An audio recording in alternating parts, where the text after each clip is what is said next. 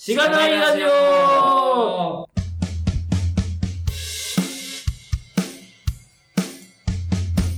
おはようございます。おはようございます。おはようございます。はい。間を読む。ということで、えっと、今回もゲストをお迎えしてお送りしております。えー、高野リップさんでいいですか？あ、たかたかのりぴー。高野リピーさんなんですか？あ、僕、高野リピーさんだと思ったんですと。うん。じゃあ、ノリピーさん。のりぴーで。はい、ごめんなさい、ノリピーさん。じゃあ、ノリピーさんで、お願いします。お願いしますあノリピーさん、簡単な自己紹介いただいてもいいですか？はい。そっから自己紹介しよう。えーっと、はいはい。たか、たかのりぴーと言います。はい。えーっと、株式会社スマートドライブという会社で、えーフロントエンドのエンジニアをしています。はいえーっと、最近は Vue.js とかを書いたりしてます。はい。はい。そんな感じですかね。そうですね。お願いします。お願いします。会議室のドアを閉めるの忘れていた。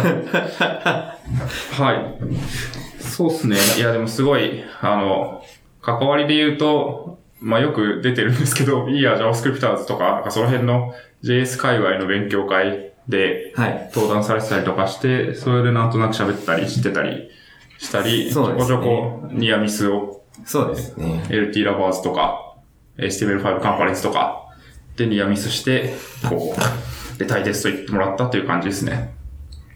はい。はい。はい。そんな感じです。なんか大丈夫ですか？大丈夫ですよ。ちょっと乗り切れてないですか？土曜日の朝なんでね、そうですね。ねちょっとみんな、あの疲れが。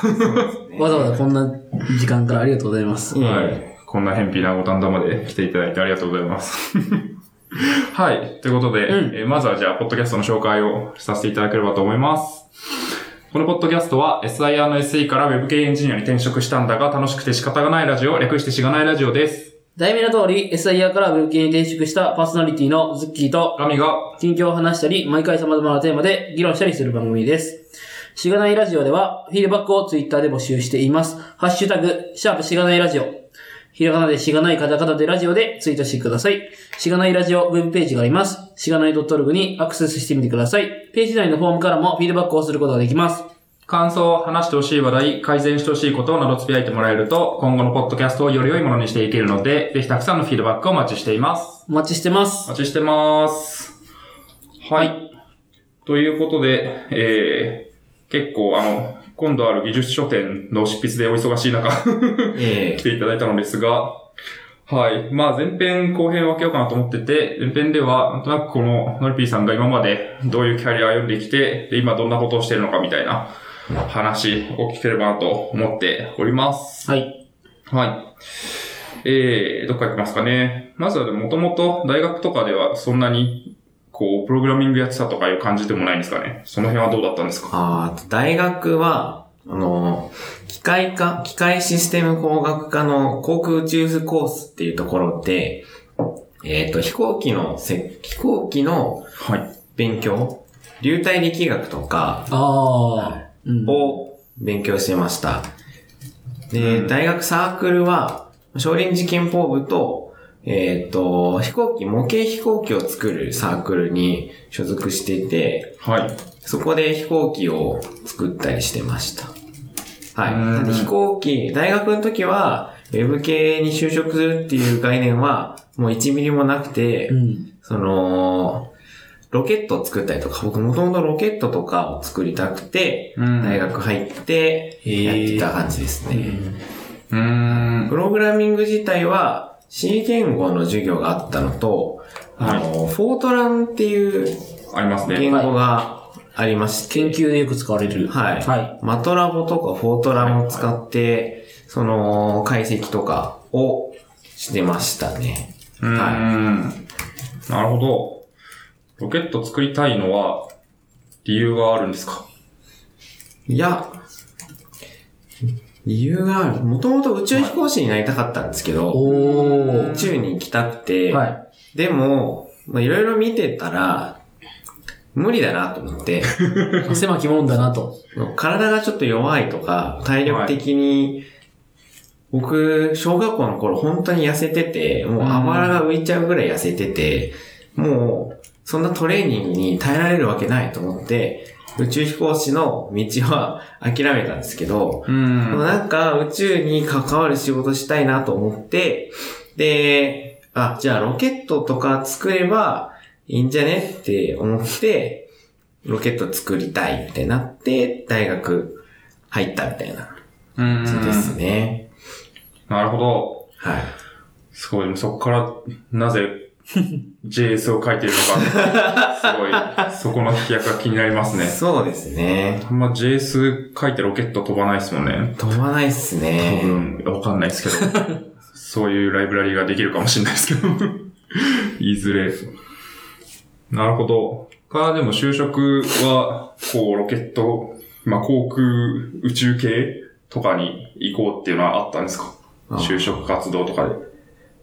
僕の大学は基本、院進学をするんですよ。で、院卒で就職するんですけど、うん。あのー院進学で院卒だと航空宇宙系の仕事があったりしたんですけど、まあ僕は、えっ、と、大学部で就活するって決めてたので、うん。学部就活だとあんまりこう、ないんですよね。まああと航空宇宙産業っていうのが日本の場合は結構狭いので、規模が小さいので、その、あんまり就職先がなくて、なんでまあ航空宇宙コースにいても、別の会社に行くっていう人が結構まあ多いうん。っていうのと、あと僕卒業研究をちょっとやってたんですけど、あんまりこう、航空宇宙合学に関係ない研究室で、あの、卒業研究をしてたので、はい。っていうのもあって、あんまりもう大学3、4年の頃には、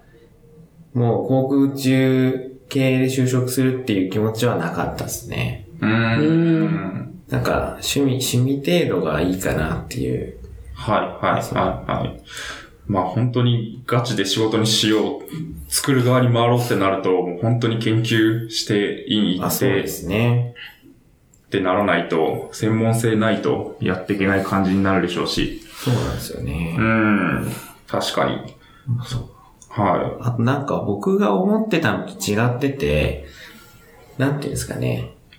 飛行機とかロケット、まあロケットは国産のロケットを作ってるんですけど、うん。まあそういう JAXA とかに入らないと、その研究開発できないとか、あと飛行機は全部結構もう外国の会社が設計をしてて、うん。日本はパーツの製造とか、エンジンだけ、まあ、エンジンも海外の会社が指揮を取ってて、うん。まあ、日本の会社はまあ下請けじゃないですけど、まあ、チームの一メンバーとして入っていって、みたいなのが多くて、飛行機の形ももう結構決まっちゃってるんで、あんまりこう、なんか新しいことするっていうよりは、まあ地道に解析して、研究してっていうのがあるんですけど、まあ、僕はどっちかというとロケットを作りたいとか、飛行機を作りたいなと思って入ったので、なんかちょっとイメージしてる、その、仕事。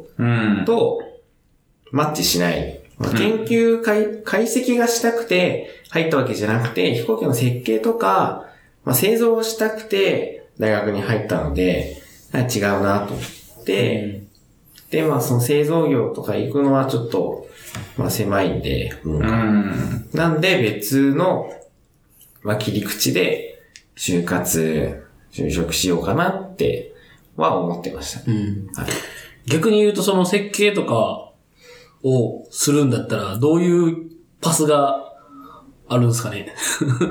うん。まあ、いい大行くとか？いいんですかね。まあ、東大か、東工大か、東北大の院で、航空宇宙系の研究室が結構強いとこがあるので、うん。そういう研究室の院に行って卒業すれば、まあ、道はあるかなってう。いうん感じです。まあ、あとは小さい町工場みたいなところはいはい。で、まあ、その飛行機のパーツを作ってる会社。うん。下町ロケット。あ、まあ、まあドラマはいめっちゃ見てたですかね。まあ、やっぱもう三菱重工とか JAXA とか、うん。そういう大きいとこ行かないと、まず無理で、うん。そういうとこに行くにはやっぱ東大とか東工大の引率っていうのはもう結構最低ラインみたいなうん。感じなので、そこをパスしないと無理みたいな。感じですね。なるほど。すごい、厳しい世界。そうですね。なんか僕の大学からも結構東大の院とか東工大の院にうん。ああ。人は結構多いですね。うん。ぱ確かに、院から行くケースも結構ありますよね。なんか院はもう大学のネームバリューっていうよりは、その研究室がどういう研究をしてるかとか、うん業界との関わり方が強いかとかがやっぱ大事なので、うん。確かに、メーカー側もある程度関わりのある研究室から何人採用するみたいなのはなんとなくそうであるでしょう。からね。そこになると。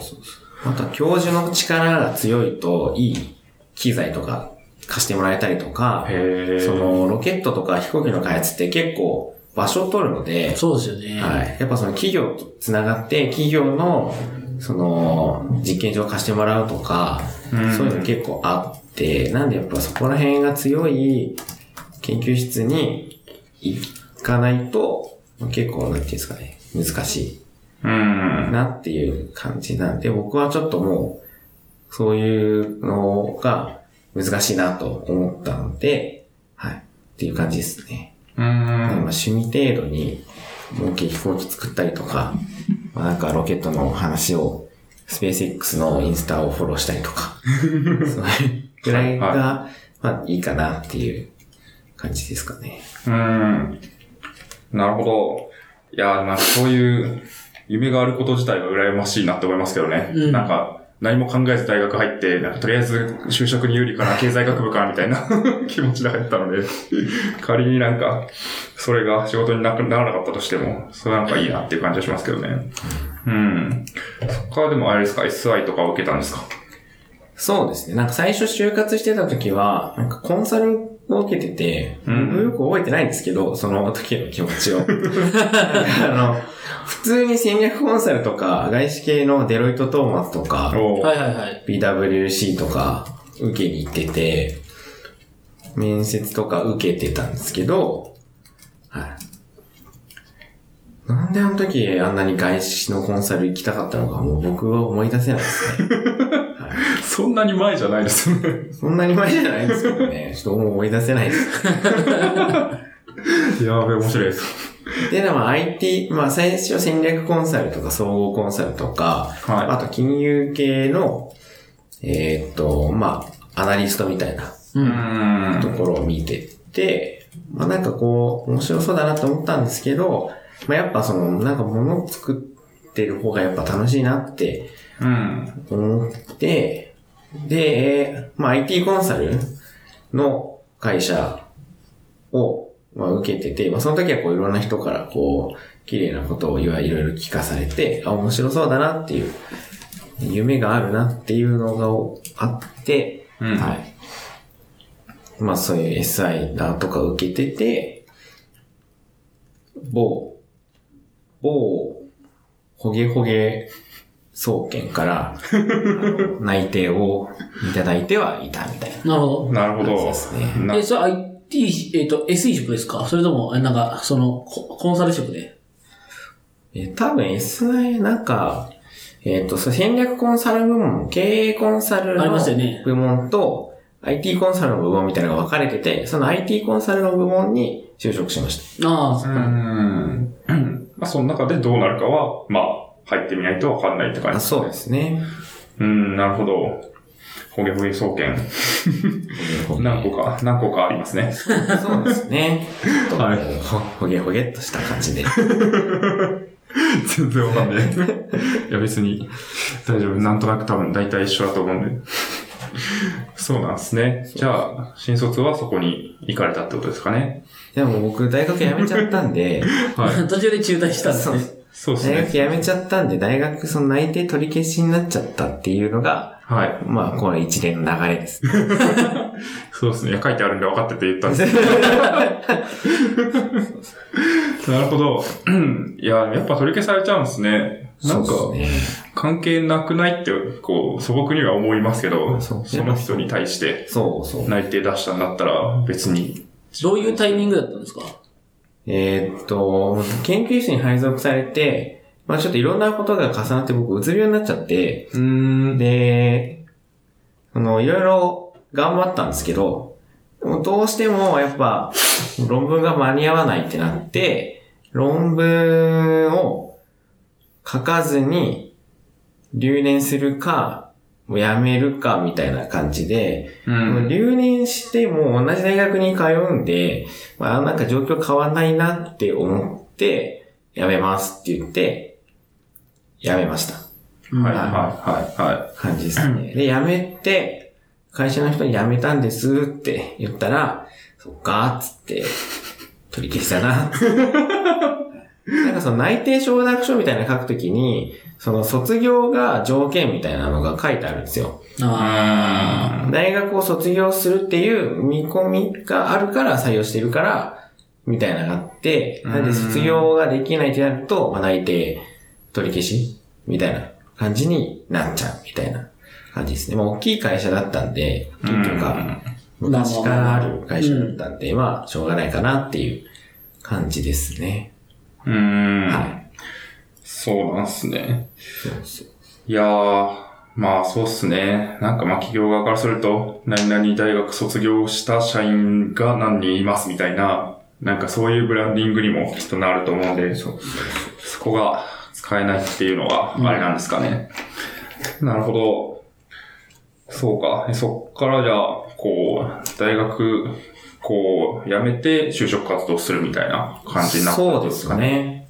うん大学辞めて、2月とかに辞めたんで、結構ギリギリですね。2月 ?1 月とか2月とか辞めて、あ働かなきゃと思って、働こうって、めっちゃ働こう、働こうっていうか、はい生きるために働かないといけないみたいな。うん。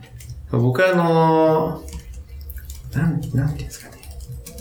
僕、家族が、僕のことすごく大事にしてくれてるんですけど、結構鬱陶しいなと思っていて、その、家族から、なんていうんですかね、早く自立したかったんですよね。うん。親のことを、まあ、嫌いではないんですけど、あんまりこう、一緒にいたくないなって、すごい思ってて、で、でも、学生の時とかはやっぱ親の仕送りとかがないと生活できないので、まあある程度早く自立して、親のかとの関係をこうもうちょっとこう疎遠にしていきたいなっていう気持ちがあって、まあなんで、まあその、働いてお金を稼ぎたいなっていうのもあったんですけど、うん。でまあ、大学中退して、でまあ、とりあえずその、経済的に依存したくなかったので、まあ働こうと思って、どうしよう、どうしよう、どうしようと思ったんですけど、なんでウェブ行ったんですかね。そこも記憶が。SI の時に、先輩社員になんか、内定後に聞く機会があって話を。システム作ってますって言ってたんですけど、なんか、プログラミングはできなくてもいいよみたいなこと言ってたんですよ。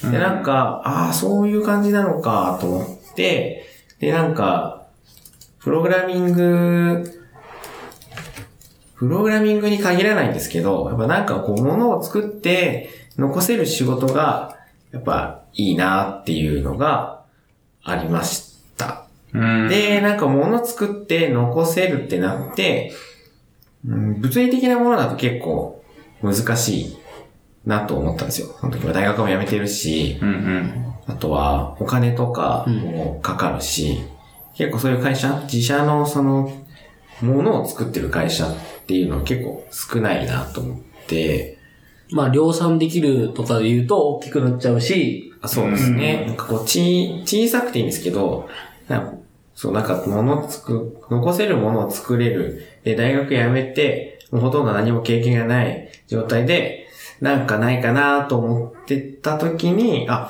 ウェブサイト、ウェブのアプリとかサービスとか、ウェブサイトとかって、まあ結構残るし、みんなに見てもらえるし、面白そうだなと思って、まあ、ウェブ系の会社を、まあ、何個か受けて、サービスの会社とか、まあ、ウェブ制作会社とか、まあ、いろんなとこを受けたんですけど、まあ僕、ほもうズブズブの素人なんで、結構こう、正社員として雇ってくれるところがあんまりなくて、う。うんん。で、しかも、その、まあ、テストエンジニアとか、で、いいよみたいなとこは何個かあったんですけど、いや、なんか違うなと思って、うたん。時に、その一社目の会社に、を見つけて、もう本当に小さい、全部で8人ぐらいですかね。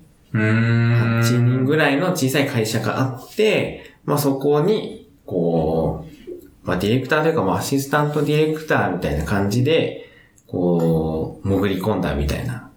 感じですね。なるほど。あ、でも結構、すごいもの作りたいけど、なんか、いわゆる、こう、ハードなもの、ハードウェアとか、なんか、実体があるものを作るっていうのはちょっと難しくて、ウェブとかそういうシステム、IT に行くっていうのはすごいわかりますね。うん。やっぱり、ミニマムで始められる。まあ、そうそう。極論一人でもできるし、なんか、今からでも、こう、ウェブサイトじゃあ作りますって言って、一日でじゃあできたみたいな、そのスピード感とか、元手のなさみたいなのは、すごいあるなと思うので、結構いいっすよね。あんまなんか、学、学歴とか専門性とかも、そこまで関係ないですしね。そうなんですよね。まあなんか情報工学のバックがあるとまあ強いなとは今思うんですけど、ハード系とかやっぱ電子回路の設計とか、まあハードウェアも CAD の扱い方とか、まあ結構専門的な知識をちゃんと持ってないと働けないみたいなところが結構多くて、まあやっぱ専門学校とか、高専とか出てる人はやっぱ強いので、うん。まあウェブ界隈でも結構強いですけど、高専出てる人は。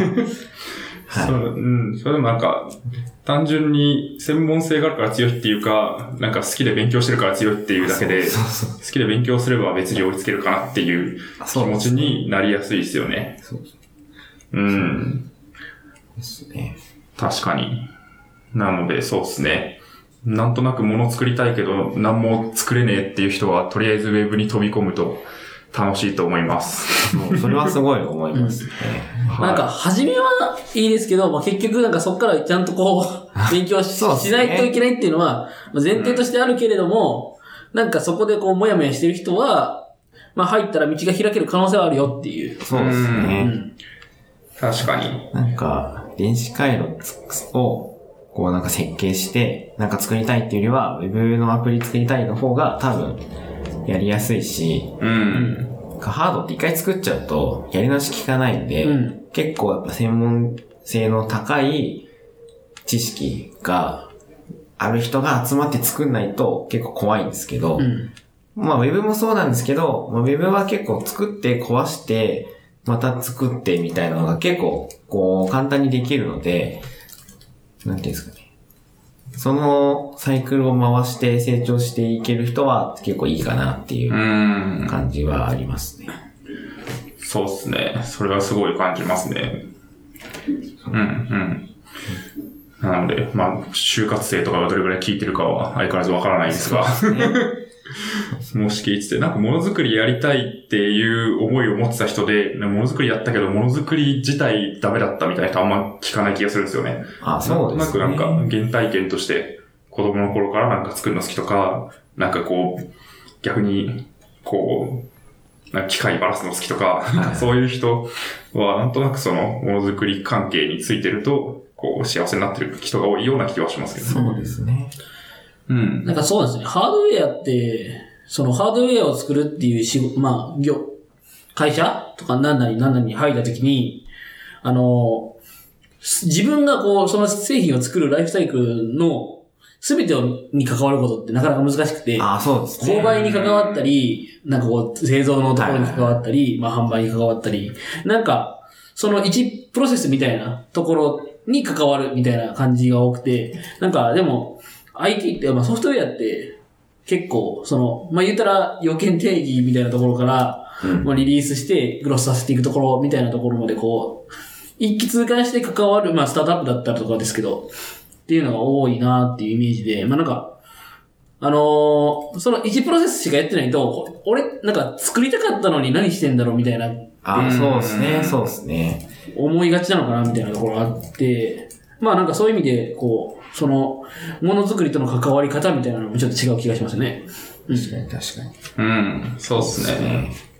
それはあるな。まあ、ハードウェアもだいぶハードルとしては下がってそうですきた。ねどんどん下がってきてここ最近かなとは思いますけど、まあ、まだまだ、僕も一瞬電子工作をやろうとしたことがあったんですけど、趣味で。はいはい。マジでめんどくさくて、やっぱり。いや、大変ですよね。そうっすね。部品いろいろ買って、で、なんか抵抗とかもなんか色が違うんですよ。抵抗の大きさによよって、なんかこれはどれなんだみたいなので実際刺して、なんか LED 光んなくて、なんでだみたいな。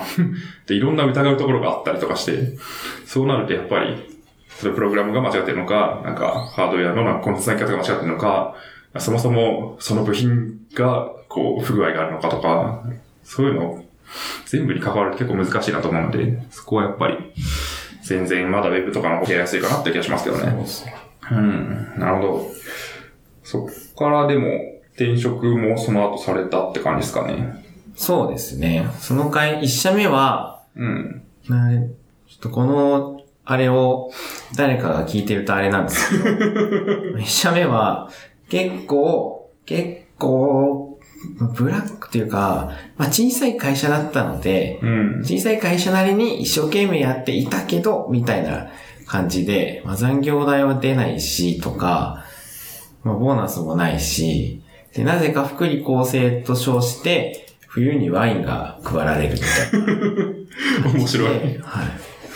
まあ、まあ、濃い、い一年しかいなかったんですけど、まあ結構濃いめの一年が過ごせたかなうん。ですね。その時は僕ディレクターで最初入ってって、なんでまあいろんなディレクションをやってたりとかして、まあその傍らマークアップの勉強もして、マークアップエンジニアみたいなのを、まあ知ってましたね。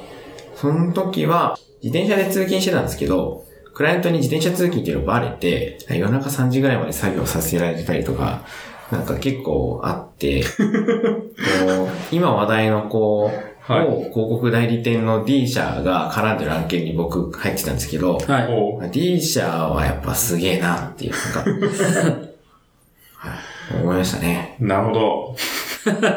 いや、ちょっと怖くて掘れないですけど。が はい。結構、まあ内部争い的な話も回ったりとかするんですけど、D 社がいて、えっ、と、もう一個企画の会社を挟んで、うちだったんですけど、う。うんん。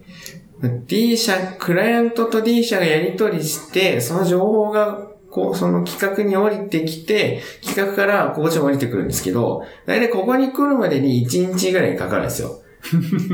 で、はいでも、なんか、担当者の人が明日出したいみたいなのが午前中にあって、僕に伝わるのが19時とか20時ぐらいで、で、20時から、わーって採用して、翌朝10時の公開に間に合わせるみたいなのが、結構はありましたね。い。なるほど。はい。なんで、まあ D、いやーなるほどな。それ、間の人たちいるんですかね？必要なんですか？一応なんかその、はウェブの、あのーメディア？メディアっていうんですかね？まあなんかメディアっぽいやつの運用をしてって、うちはその、作業要員。い。はい。はい。ではい。メディアにどういうコンテンツを出すかみたいなのを企画の人たちがやってて、電通は、その、言っちゃった言っちゃった。あ、言っちゃった。まあいいんじゃないです電通は、その、親会社、まあ P&G だったんですけど、人とやりとりするみたいな感じですね。か。うーん。なるほど。いやー、面白いな。そこ、なかなか、早く言ってくれればいいのにみたいなのありますけど、うんまあでも、向こうも忙しいんだろうし、そうですね。共有のなんか Slack とかが別にあればいいんでしょうけど、うん。なんかまあメール文化だったりするのかなっていう気もしますしね。CC とかめっちゃ入ってましたね。あなんか、独自の CMS みたいなの使ってて、う、はい。何これ？みたいな。何がどこにあるのかわからないような CMS。しかも全部英語だし、みたいな。ええ P&、あ、そっかそっか。なんか、そのシステムを作ってる会社が、どっか東南アジア系の会社があって、うんなんか IT コンサルの、どこの IT コンサルか忘れましたけど、もう入ってて、なんかシステムはなんか別会社が作ってるんですよ。で、そのシステムを使ってたんですけど、もうグローバルで統一されてるんで、その、めちゃくちゃわかりにくいんですよ。うーん。で、しかも、CSS を、と、HTML を同じその、なんですかね、枠の中に入れなきゃいけなくて、なんか、記事を書いてたんですけど、記事ごとに CSS 違うじゃないですか。ああ、変えるんですね。はい。それインラインで書いとかないといけないみたいな。えインラインのー。スタイルタグではいはい。書いとかなきゃいけなくて、まあもうコーディングめっちゃ大変みたいなとか確かに。はありましたね。で、しかも僕、新卒、新卒というかまあ未経験でポンって入ってきて、最初の2、3ヶ月目でそこの案件にバーって突っ込まれて、で、僕とそのお客さんの間に、まあ普通誰か入るじゃないですか。うん。社長とか小さい会社だったら。まあまあまあまもう誰もいなくて、社長は別案件をやってて、僕のやってる案件にはもう全くノータッチで、こう、入社、社会人2ヶ月目にして、こう、なぜか、こう、すごい激しい案件に突っ込まれるみすごいたいな。ですねまあ人がなかなかいないですね。そういなくて、で、まあそういうことをしてるから、結構みんなすぐ辞めちゃって、うん。でこう、新しく入った人を、こう、そこに当てがっていくみたいな感じ あ。の。そういうサイクルが。そうそう。うん。うん。なるほど。そうですね。ね。なんかまあ、かね、辛そうですけど、こう、とりあえず、鍛えられそうではありますね。そうですね。まあ、結構そこでディレクターとしてのなんかいろいろなやりとりとかは勉強させてもらったんですけど、まあそれやる中で、まあ僕はディレクター無理だなと思って、はい。まあもともとそのマークアップエンジニアとかフロントエンドでエンジニアやりたいなとは思っていて、でまあ1年ぐらいして、もうちょっとまあいろいろこう、無理だなと思って、転職をう感じでん。すね。なるほど。ディレクター無理だなと思ったのは何ですか、一番は？うーんなんかまあその会社が忙しすぎてやばいみたいなのはもちろんあると思うんですけど、なんか一般的にディレクター職って結構合わないなとか、まあちょっとやりたいこと違うなみたいなはいことがあったんです。うーん、なんていうんですかね、ディレクター、ディレクター、まあ、僕、情報をまとめたりするのが苦手うーん。確かにディレクターやりそう、だそういうの。ったんですよ。まあワイヤー書いたりとか、設計するのはすごく得意だったんですけど、まあメールでやり取りして、その情報をまとめて、いろんな人、関係、関係各所にこう連絡して、調整して、みたいな、うん動きがすごく苦手だなって思って、なんか自分でやっちゃうんですよね。うん。ディレクターはあんまりそういうの良くなくて、いろんな人にこう、まあそうですよね。調整してやるのがいいなと思ってたんですけど、まあ、難しいなと。ディレクターとしてのスキルっていうのを結構磨くのは難しいし、自分のこう、性に合ってないなっていうのを感じたので、まあエンジニアとして生きていく方がいいかなっていううん。のを思ったってありますね。うん。まあ確かに直接ものづくりに関われるって感じはなくなっちゃいますもんね。調整ばっかしてるっていう感覚になると。だからまあ直接、こう HTML とか CSS とか書いてる方が、まだそうですね。近いかなって感じだったってことですかね。まあうん。受託の会社のディレクターっていうのはもうほぼほぼ営業に近いので、なんかまあ、提案書作って、まあ提案書作って提案したいみたいな結構面白かった面白かったんですけど、うん。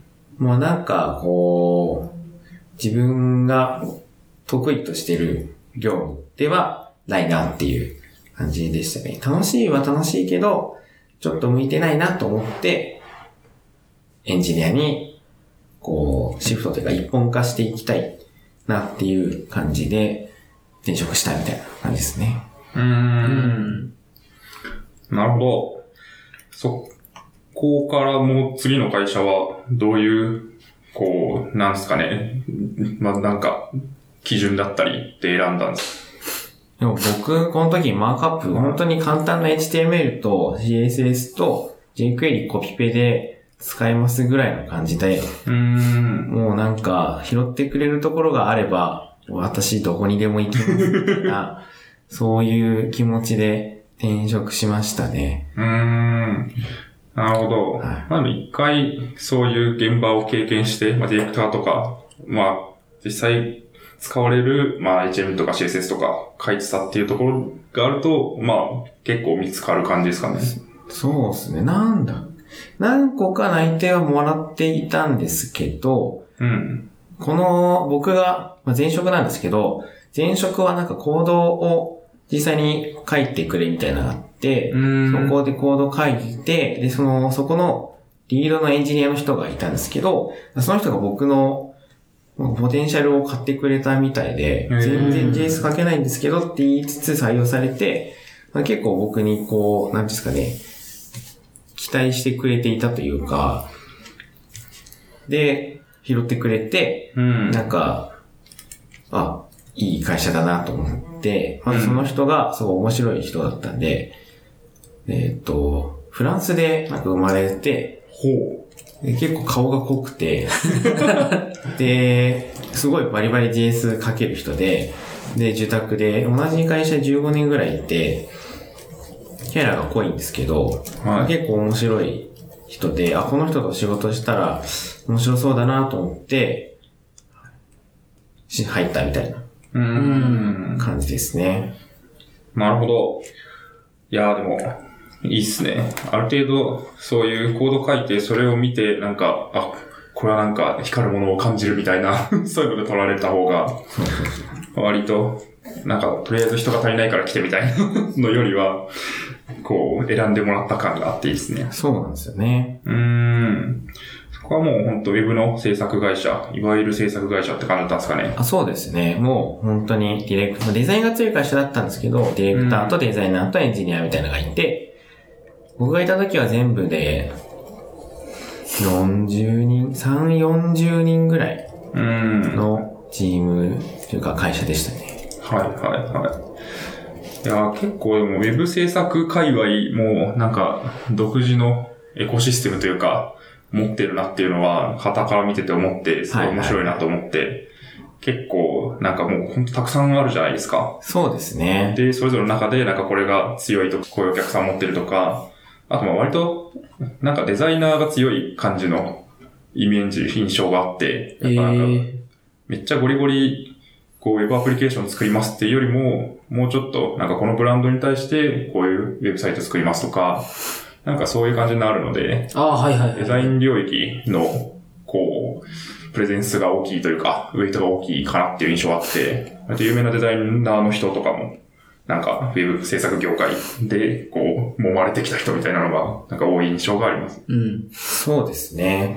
前の会社もデザイナーは結構強かったですね。う。うんん。フォーデジットデザインっていう会社なんですけど、まあデザインを、まあ、会社の名前につけてるぐらいなんで、結構デザイナーが強くて、まあアートディレクターみたいなポジションの人もいて、えっ、と、そうですね。まあ、やっぱ、ウェブサイトはビジュアルが結構大事みたいなところはあって、なんでそのビジュアルを作る人がやっぱ結構、なんでディレクターとデザイナーが最初企画とか、ビジュアルの提案とか、もろもろして、で、そこでまあできたデザインとかをエンジニアが実装するみたいなプロで仕事をしてましたね。うーん。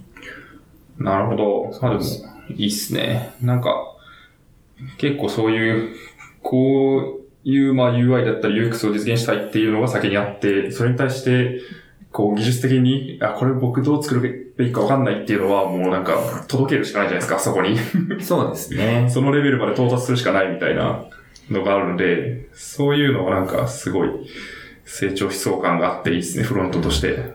そうですね。まあまあなんか、ディレク、ん？受託の案件とやっぱサービスの自社開発の案件だとやっぱ求められる能力は結構違ったりはするんですけど、うん。受託でデザイナーの人はやっぱその企画とかに対して、お客さんがまあどういうものを求めてって、どういうデザインが必要なのかとかは結構、その、必要っていうか求められてるなっていうのがあって、うん。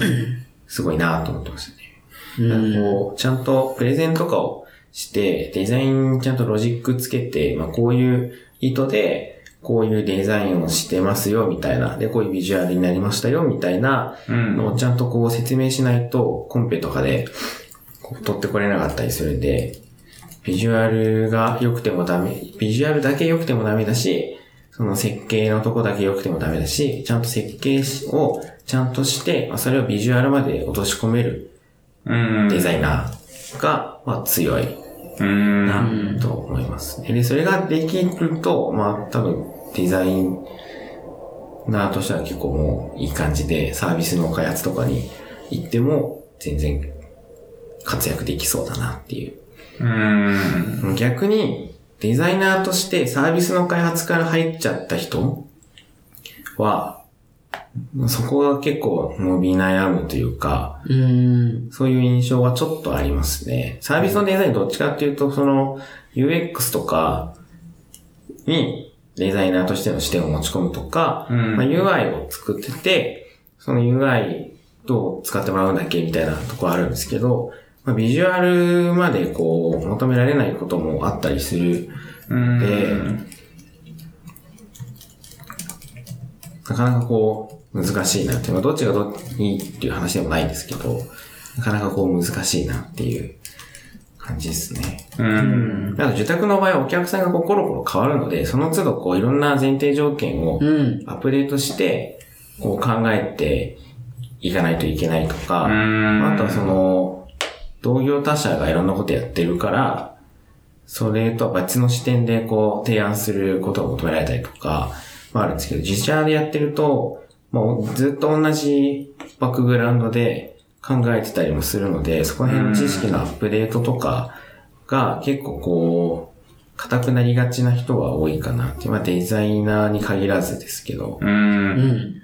そうっすね。それはすごいある気がしますね。毎日でも確かに多分そうで、なんか、基本的に同じ、こう、自社のサービスに開発してると、まあ、技術的な、こう、スタックとかも変わらない、そこまで大きくは変わらないでしょうし、まあ、要件とかも別に、まあ、自分たちで決められる部分も大きいと思いますけど、自宅で受けてると、なんかじゃあ、それをちゃんと説明できなきゃいけなかったりとか、こう、他と違いを出していかなきゃいけないとか、まあ、その都度、新しい要件に対して、じゃあどうするのかっていう、こう、ことをやっていかなきゃいけないので、そういう意味でなんか、いいですよね。こう、反復感があるというか、PDCA 回しやすいというか、そうねいろんな前提条件で戦う、こう、経験が積めるっていう意味では。うん。未経験で Web のフロントエンドのエンジニアになりたい人は、まあ、結構、ディレクターじゃないや、Web の受託の会社はい。に入っていろんな案件をこうやるっていうのは結構いい経験なんじゃないかなっていうのは、うん。なんか最近だと結構受託はブラックだみたいな感じで、未経験だけど、そのサービスの会社で働きたいみたいな人が結構僕の知り合いとかにもいて、まあそれはそれで間違った選択ではないと思うし、その働きたいところで働くのはすごいいいと思うんですけど、僕としては、僕の経験とか、まあ他の人見ててとかは、やっぱ自宅の会社に入って仕事をするっていうのは結構、そのエンジニアとしてやる近道ではあるかなと思いますね。うん。自分でそのサービス作ったりとか、アウトプットをその継続して出していけるのであれば、その、最初からサービスの会社とかでも全然いいと思うんですけど、なかなかこうそういうの難しいと思うんで、うん。受託だともう案件ごとに求められるスキルセットも違うし、そうですよね。元の実現しないといけないゴールみたいなのも違うし、うん。そういういろんなこう視点を吸収できるっていうのはすごくうん良かったなと思いますね。うん。筋のいい自宅ですね。そうですね。筋のいい受託会社に入ると成長するんじゃないかっていう仮説がうん。我々の中である。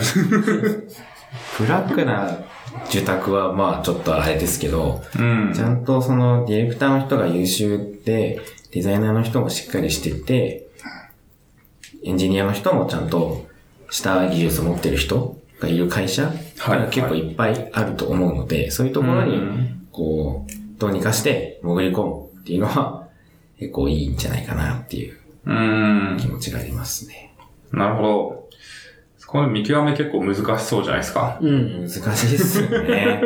入ってみたら実はみたいなケースもあるかなって思ってて。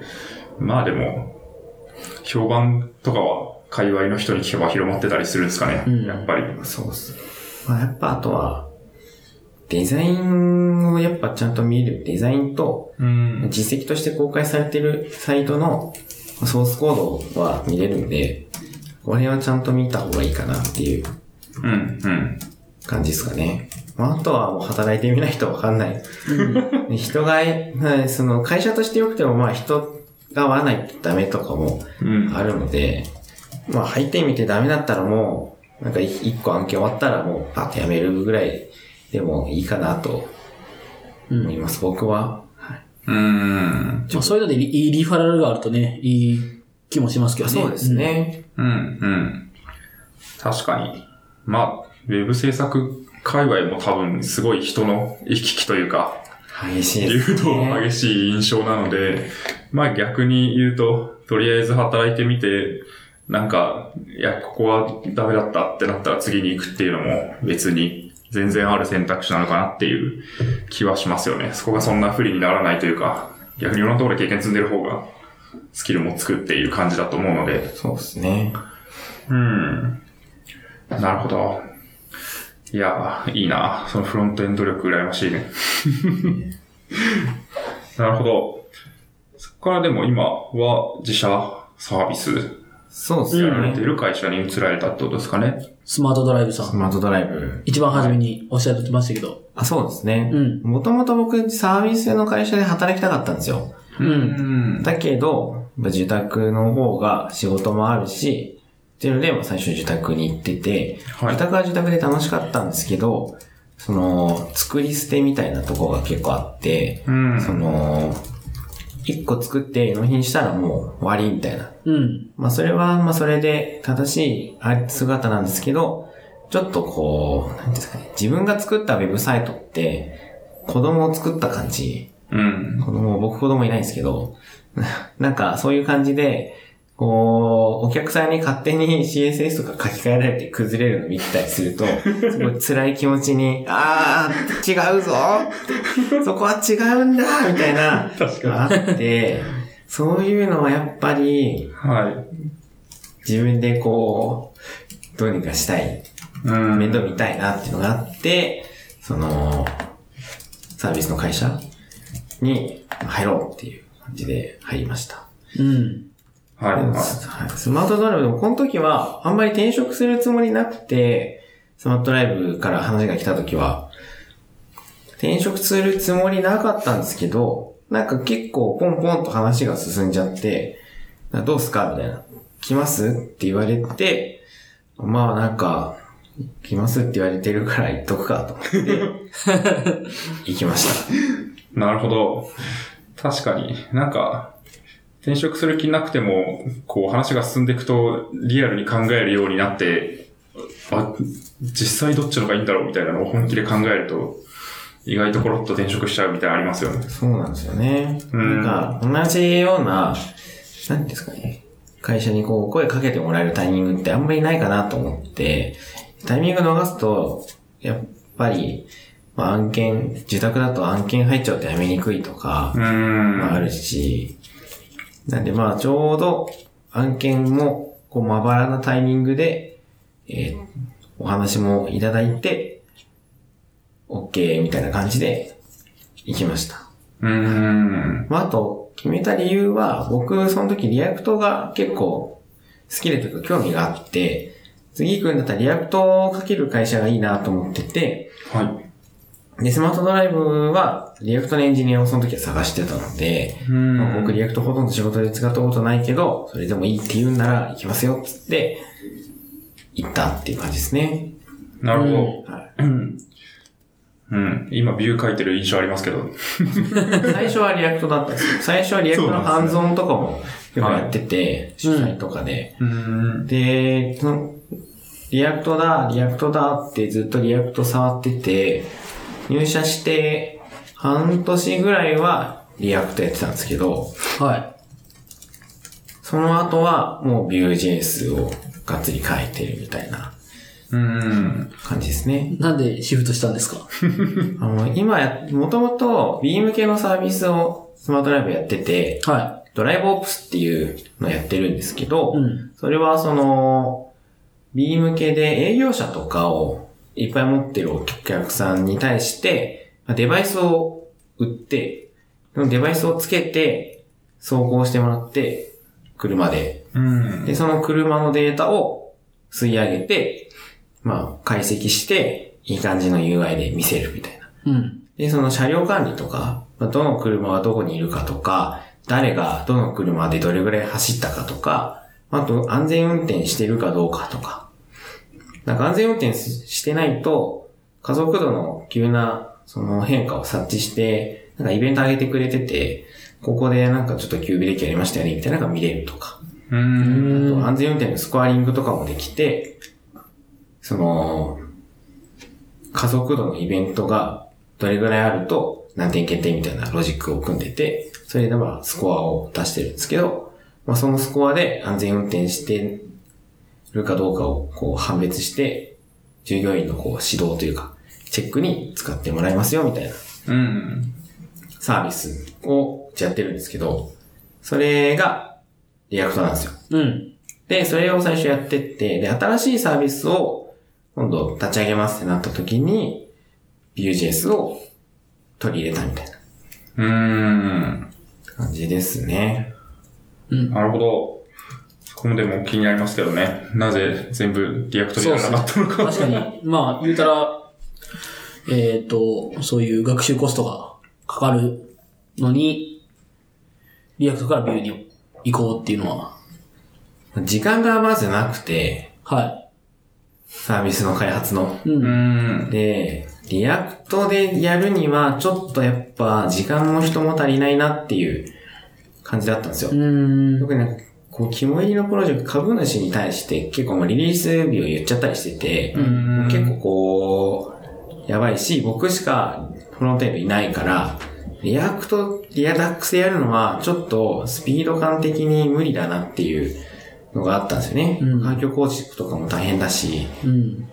で、まあ、Vue.js で、まあ、 Nuxt.js が、その時、僕が使い始めた時 RC の1.00とかだったんですけど、 Nuxt.js あって、あ、これめっちゃ便利じゃんってなって、これ使いたいってなって Vue.js みたいな。ああ、なるほど。うん。まあ、あとは、あの、ライセンス問題がちょうどあったんですよね、 Reactの。あはいはいはい。まあ、MIT、今は MIT になりましたけど、なんか、企業が、まあ、やっぱ開発してるフレームワークというかライブラリなんで、こう、まあ、どうなるかわからんと。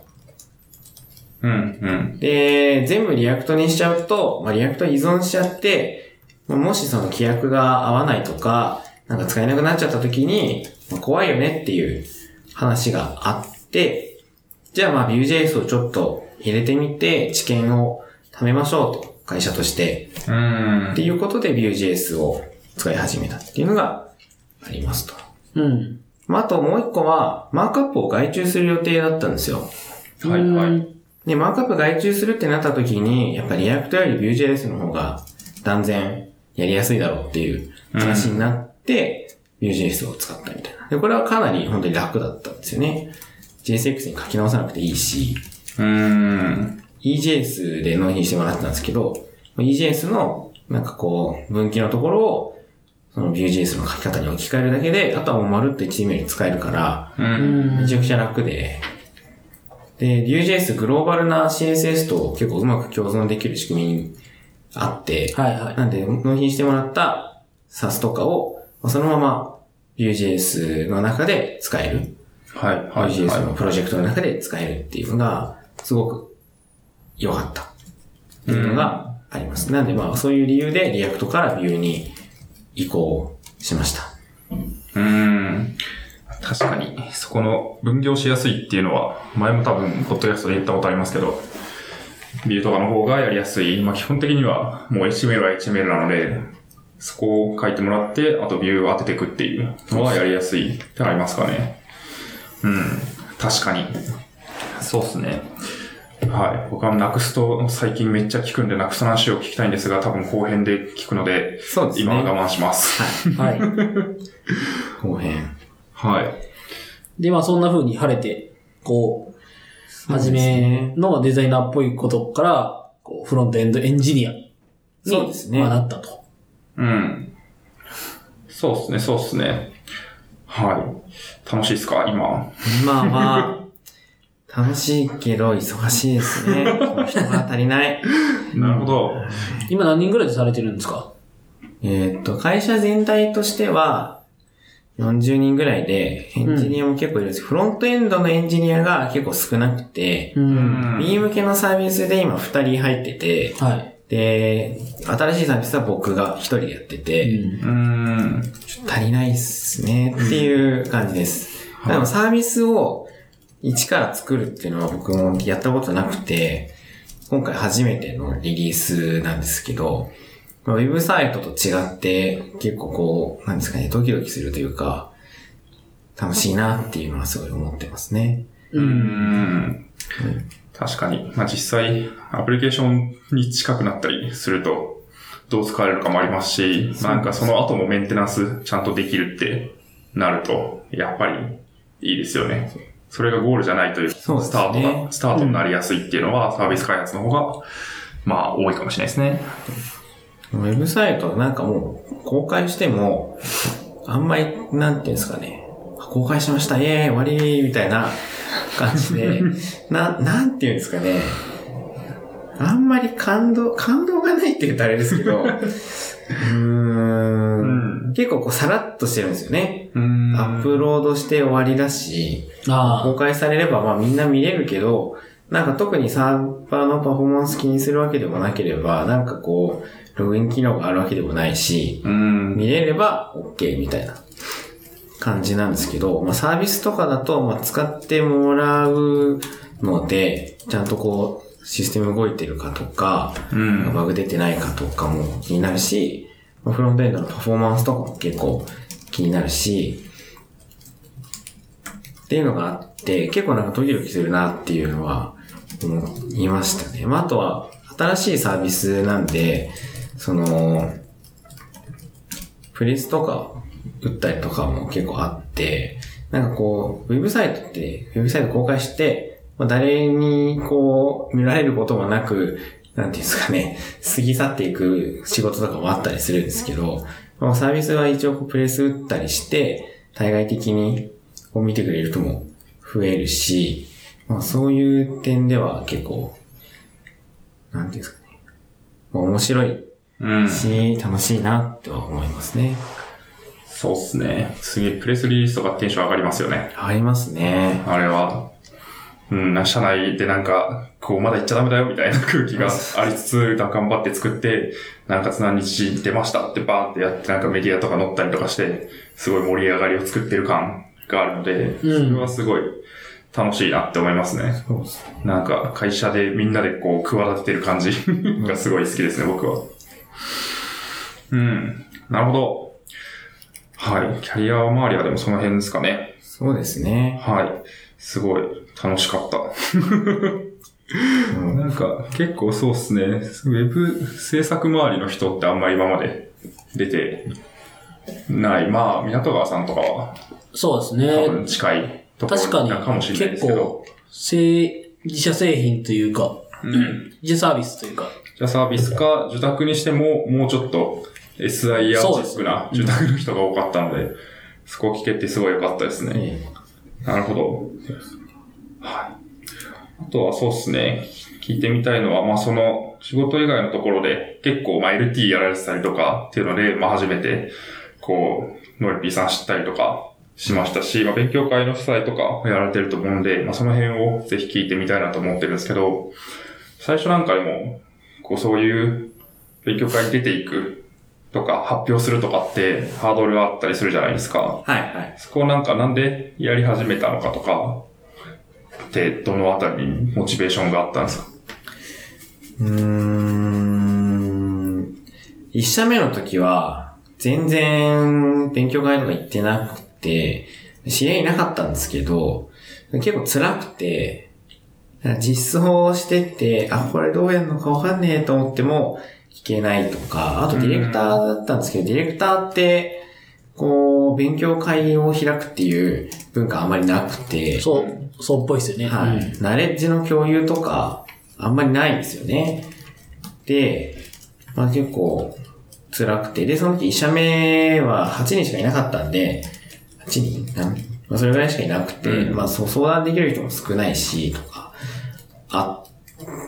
まあなんかこう、外の人とつながりを増やしたいなと思って、2社目の時勉強会とか、渋谷勤務地だったんで、行くようにして、なって、で、なんで発表したのかは忘れたんですけど、なんかで発表したんですよ。はい。で、そしたらなんか意外と簡単だなと思って、なんかこう、相談する前は結構緊張してたりとか、気張ってたりとかしたんですけど、うん。なんか一回やってみると、まあ、大し大したことないって言ったらあれですけど、ああ、こんなもんか、みたいなうん。感じだし、まあ、あとは、その、今、積極的に発表してるのは、自分の知識を、その、アップデートするっていうか、みんなにこう確認してもらう作業、作業っていうか場みたいな。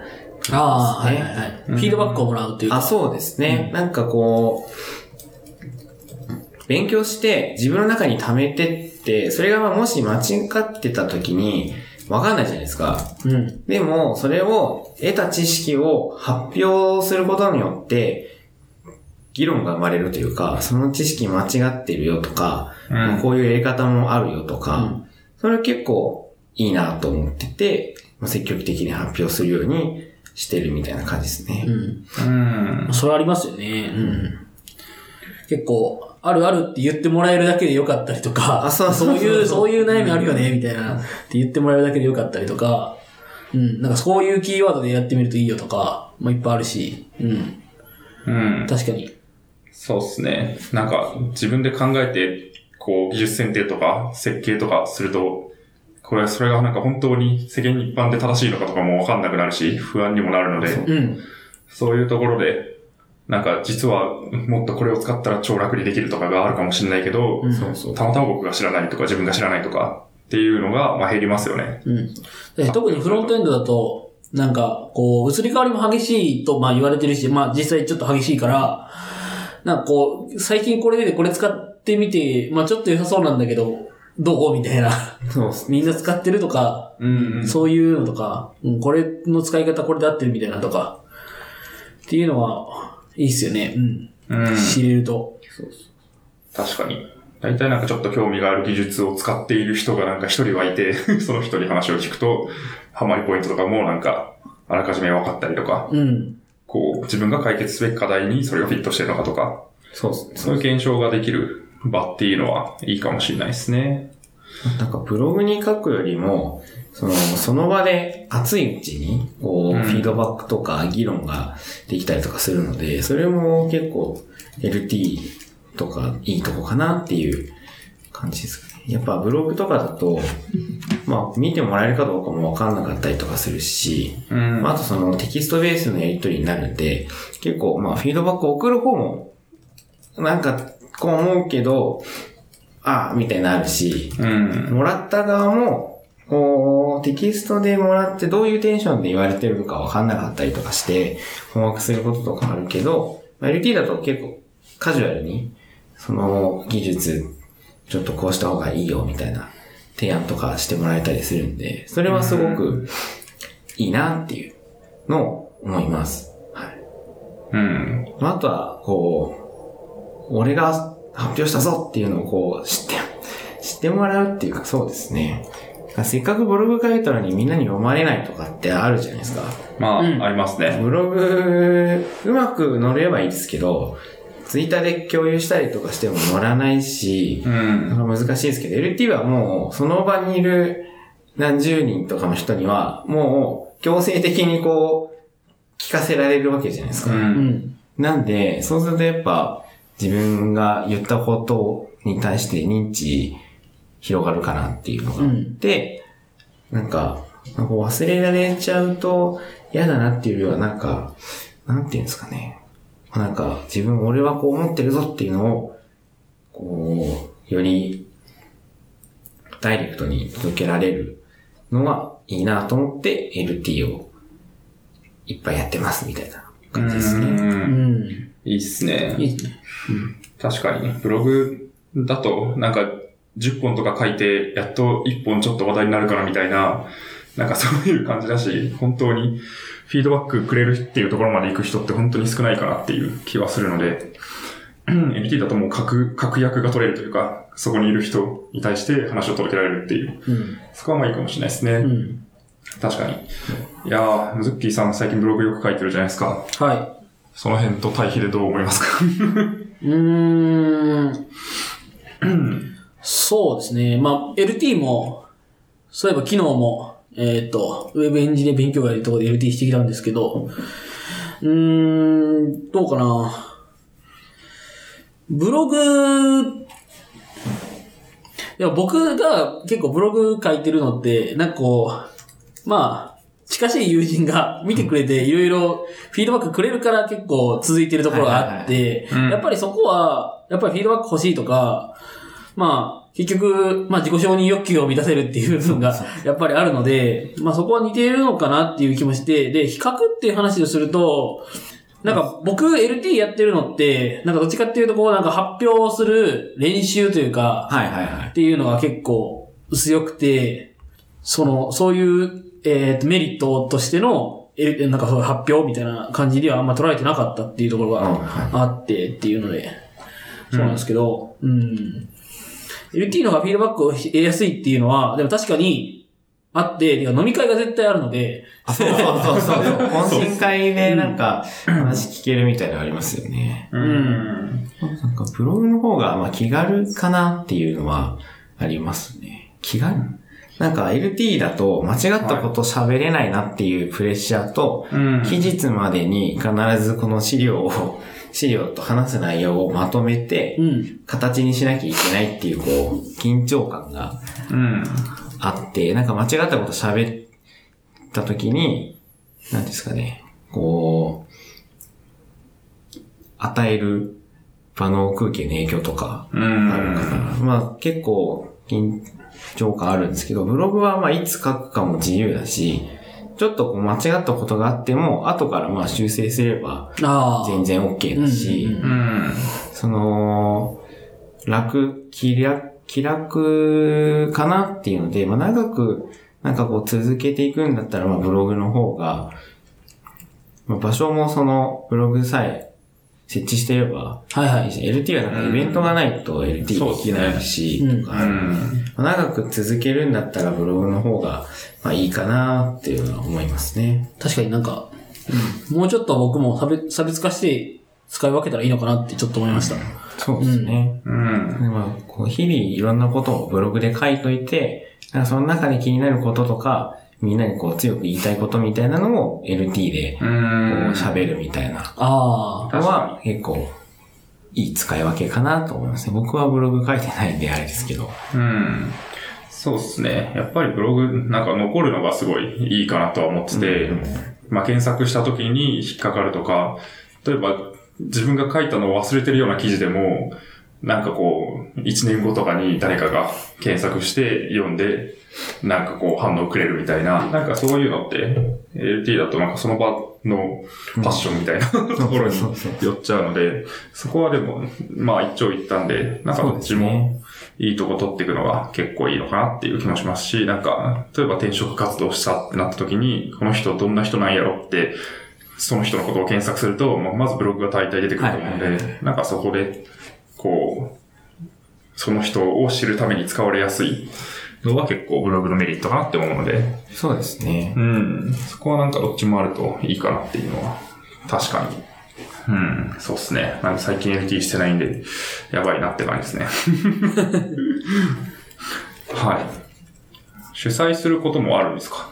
たまー。に、たまーに主催して、あんま長く続かないんですけど、たまーにぼちぼち主催してますね。なんか、この前 Hyperapp のコードリーディング会とかうーん。出て、まあ、その、勉強したいことがあるけど、ちょっとテーマがニッチで、あんまり他の人が開催してこれなさそうなやつはい。をたまにやりますね。うんでやっぱそういうのって、同じ気持ちの人は、まあ、ごく数名いるけど、みんな主催しないし、だからまあイベントもないし、勉強もしないみたいなうん。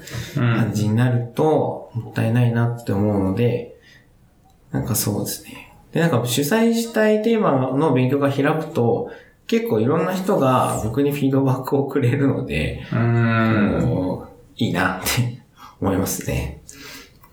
まあちょっと大変っちゃ大変ですけどね。会場を抑えたりとか。うん。そうっすね。それ大体一人でやるんですか？一人でやってることが多いですねう。ーん。うん結構すごいですね。大変そ会場を抑えるのが結構大変で、この、一回試みとして、あのシックピーってわかります？シックピー？シックピー。なんだっう。け？続きは、?SICP。SICP。シクピー。MIT の、そあの、計算機プログラムの構造と解釈っていう邦題なんですけどあ。、はいはいはいはい。情報系の、すごい古い教科書、はいはい。えっと、うんリディスプ？うんうんうん。の話が書いてあるんですけど、うんこれの読書会をちょっとやってた時があって、うん。これあの場所を抑えるのが結構難しかったんで、オンライン読書会ってこれですか？あ、そうです、そうです。うんオンラインで読書会をしてた時期がありましたね。まあこれはこれで結構良かったんですけど、うん。ちょっとあの数式をですね、書いて共有したい時の共有がめんどくさすぎて、あのーちょっと開催されなくなってしまったっていう、あれなんですけどね。まあこういうのもたまにはいやったりしてます。うん。なんかバルケンさんとかやってたんですか？あ、一回やろうとしたんですけど、はい僕の予定が合わなくなっちゃって、こうやめたっていうのが一回ありましたね。うーん。なるほど。いや、でも、面白いですね。大体なんか、こう、同じ勉強会で、そんなにテーマをがっちり決めずにバッと何回もやってる人は多いと思うんですけど、割となんか、自分がやりたいとか学びたいテーマベースでバッと集まって、で、なんか何回かやって、おし、学んだバーンみたいな、解散みたいな感じが面白いですね。なんかその方が、なんか参加しやすいかなって思うんですよね。うん。なんかこう、なんとか JS みたいな勉強会最近結構多いと思うんですけど、僕は、うーん、僕個人的な感覚としては、自分が発表する以外でそういう勉強会に行くのってあんまり得るものがないんじゃないかなって思ってて、うん。なんでかっていうと、まあその、いろんなトピックの話を聞けるっていうのは確かに面白いんですけど、その、参加しにくい。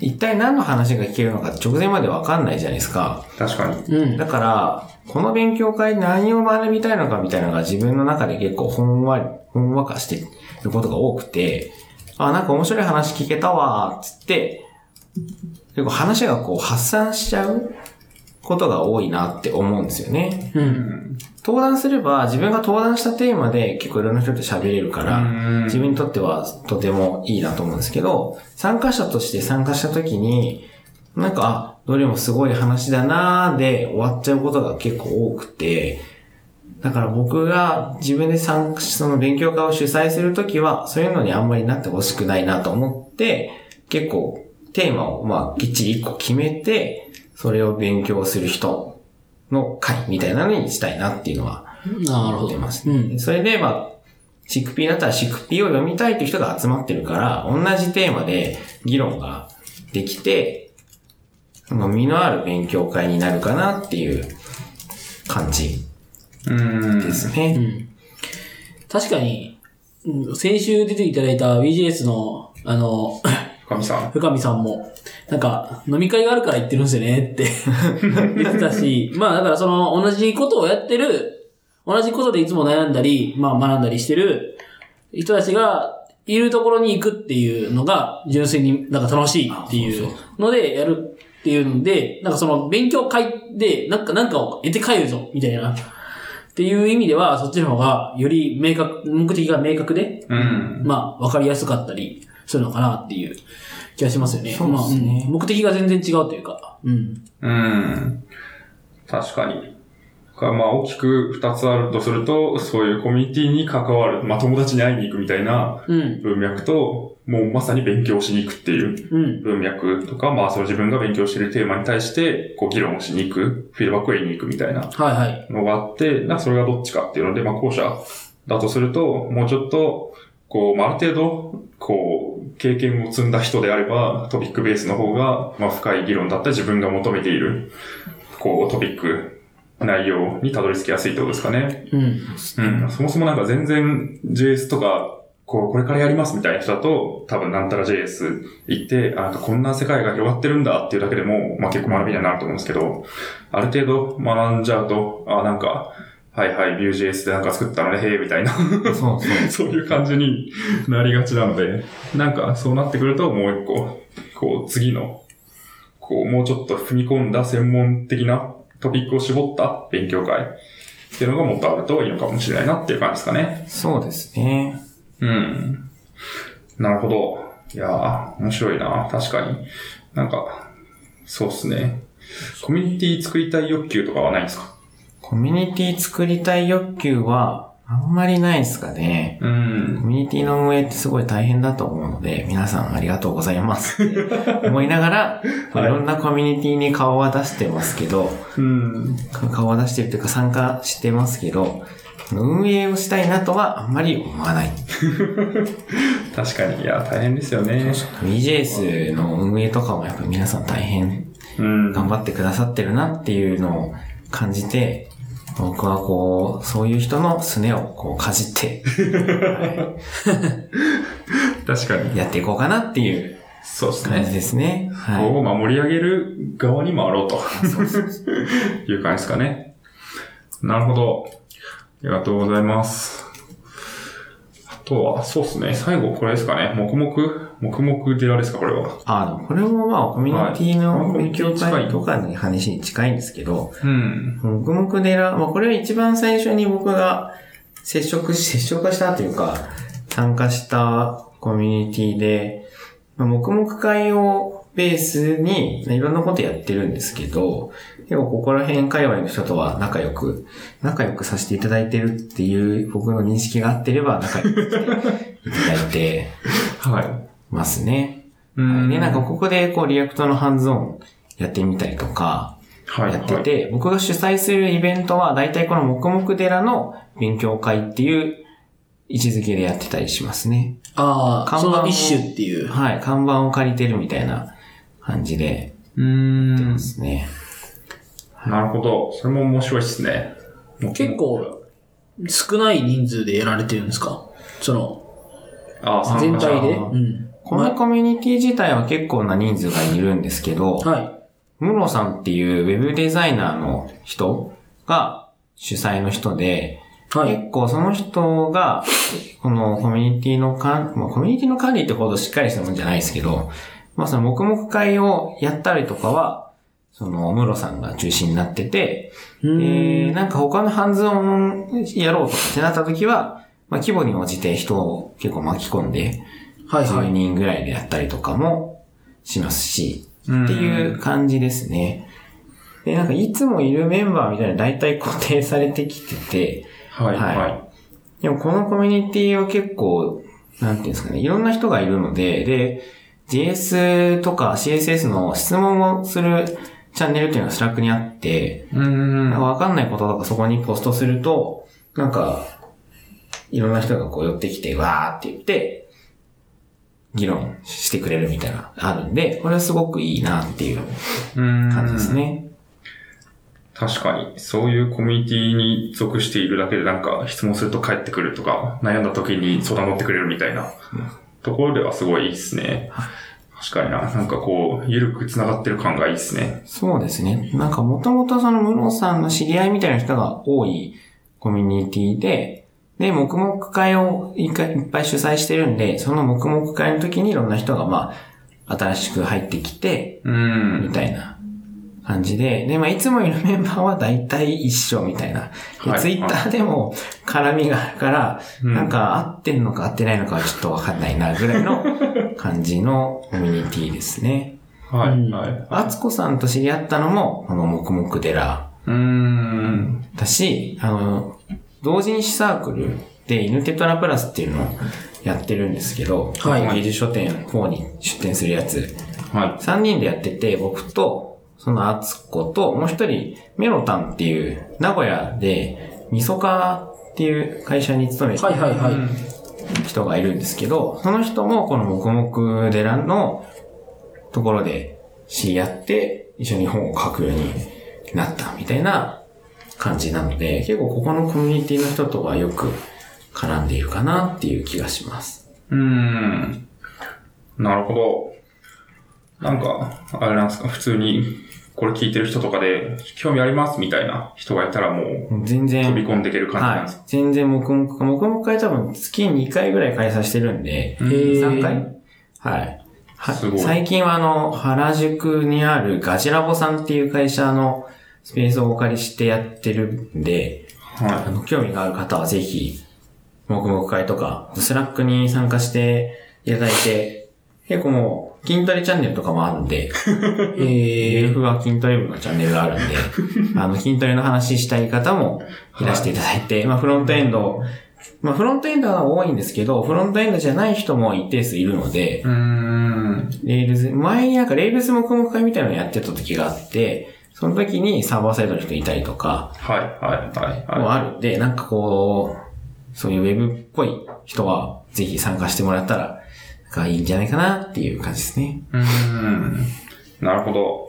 はい。いやー、いいっすね。結構あれですよね。そういうコミュニティ系って、なんかこう、まあ、ツイッターとかでこう一部露出してる部分もあると思うんですけど、割となんか Slack とか、そういうですね。チャットツールでなんかクローズドにこう繋がってるところとかがあって、なんか、うん面白いっすよね。うん。そういうオンラインで公開されてる部分もあるし、なんかそういうコミュニティはコミュニティのメンバー同士で、こう、クローズドなチャットコミュニケーションがあるみたいな。うん。そういう構造がすごい面白いなと思って、そうですね。うん確かに。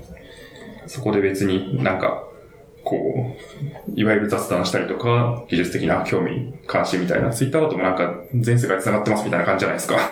そうですね。言っちゃえば。ツイッターだとやっぱ会話しにくいじゃないですか。まあそうですね。メンション飛ばしてもう、んなん。かやっぱ分かりにくいし、うん。他の人が入ってきづらいうんか。ら、確かに。 Slack だとやっぱ議論、議論っていうかまあ、こう会話がしやすいなっていうのがあって、多分みんな Slack とかにいるんじゃないかなっていう Slack とか、はいはいはい Facebook のメッセンジャーとか、うんうん。いるんじゃないかなっていう感じですね。なんか最近そういうの増えてるっぽいように見えて、あんまり僕その辺に入ってないんでわかんないですけど、うん。なんか、最近なんかインフラ勉、シャープインフラ勉強会っていうタグがめっちゃ流行ってたりとかして、はいはい。なんか見ましたね。あれ多分なんかどっかの、な Discord か Slack かのなんかそういうグループがあって、あそうねそれでやってたりとかすると思うんですけど、まあ多分そういうのあるんだろうな、みたいな。はいはい。そうっすね。割とでも、コミュニティ周りで、 Slack チャンネル持ってるっていうのは多いっすよね。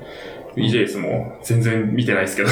でも僕も何個かコミュニティ入ってますけど、はいやっぱみんな、あんまりこう、ない。その反応が、反応というか投稿が。ん。そうっ黙すね々寺は割かしコンスタントにいろんな人が投稿してくれてたりするんで、結構こう活発なコミュニティなのかなっていうのは思いますうね。ん。なるほど。はい。ボタンダ JS のスラックとかも書いてますけど、ほとんど誰も何も言わなかったです。そうっすね。ボットがこう、はい。なんかニュースを出してるだけみたいな。また、初めましてがたまにあるみたいな。入ってきた時だけ発言する人がいるみたいな。いやー、あるあるっすね。確かに。なるほど。はい。そんな感じですかね。そうっすね。すごい。盛り上がった。もう1時間半ぐらい、20分ぐらいですかね。本当だ。実装話してます。うん。はい。いやー、まあ、そんな感じで、全編締めていきますか。特にうまいまとめが思いつかなかった。はい。ちょっとじゃあ、一回、はい。ポッドキャストを締めますか。はい。はい。じゃあお願いします。しがないラジオでは、フィードバックをツイッターで募集しています。ハッシュタグ、シャープしがないラジオ。ひらがなでしがないカタカナでラジオでツイートしてください。しがないラジオウェブページがあります。しがない .org にアクセスしてみてください。ページ内のフォームからもフィードバックをすることができます。感想、話してほしい話題、改善してほしいことなどつぶやいてもらえると、今後のポッドキャストをより良いものにしていけるので、ぜひたくさんのフィードバックをお待ちしています。お待ちしてます。お待ちしてます。最後に告知などがあったら、告知は、はいえースマートドライブでは、フロントエンドエンジニアをめちゃくちゃ募集しているので、はい。皆さんぜひ応募してください。 React とか Vue.js が書けると、すごく嬉しいです。はいっ。ていうのと、技術書店4にサークル参加するので、本買ってください。ウェブフォントの本と Hyperapp の本を書く予定で間に合えば頒布するので、ぜひよろしくお願いします。はい。以上はいです。。ありがとうございます。えー、関連リンクなどはショーノートに貼っておくので、そちらから辿っていただければと思います。はい。はい。したら、えー、一旦締めていきましょう。SP26 ですか？はい。26の A は、えー、のりぴーさんゲストにお迎えしてお送りしました。のりぴーさんありがとうございました。ありがとうございました。ありがとうございました。